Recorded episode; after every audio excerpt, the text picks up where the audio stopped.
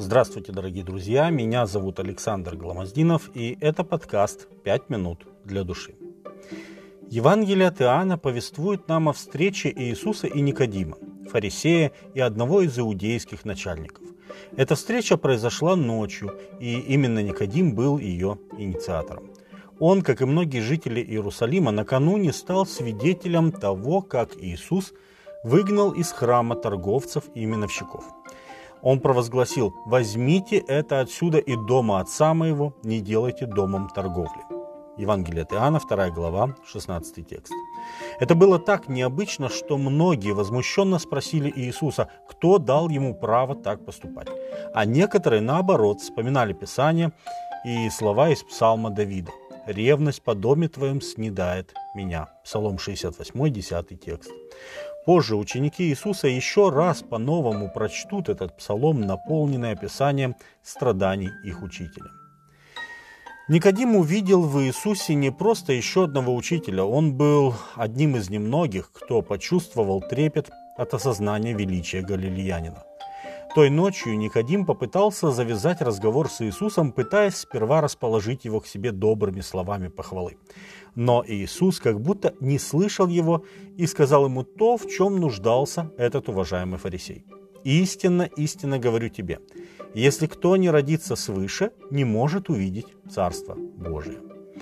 Никодим было возразил и как будто не понял метафоры, говоря, как может человек родиться, если он уже стар. Но Иисус непреклонно указывал на истинную нужду Никодима. Если кто не родится от воды и духа, не может войти в Царство Божие. Евангелие от Иоанна, 3 глава, с 3 по 5 текст.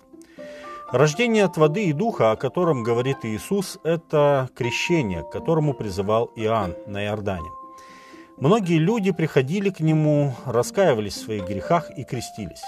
Крестился также и Иисус. А фарисеи и садукеи сперва хотели креститься, но после призыва Иоанна к покаянию передумали. По их мнению, им не нужно было каяться. Они и так были более благочестивы, нежели все остальные люди. Слова Иисуса коснулись сердца жаждущего спасения Израиля. Никодим поверил, что Иисус – это обещанный Мессия и Спаситель мира. Евангелие Иоанна, 3 глава, 17 текст. Постепенно его вера возрастала. Если в первый раз он пришел к Иисусу тайно и ночью, то позже он открыто вступился за Христа в Синедрионе, когда сказал в ответ на неудачную попытку арестовать Иисуса, «Судит ли закон наш человека, если прежде не выслушают его и не узнают, что он делает?» Иоанна, 7 глава, 51 текст.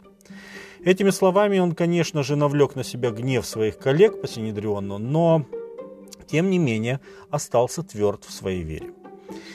Но самое сильное проявление веры и действия Святого Духа в Никодиме мы наблюдаем сразу же после крестной смерти нашего Господа.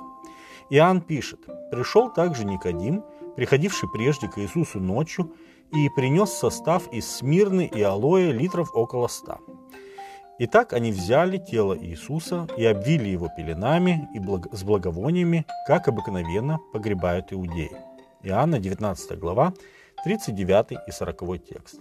Это был действительно великий шаг веры. Только представьте себе, Иисус Христос умер накануне Пасхи.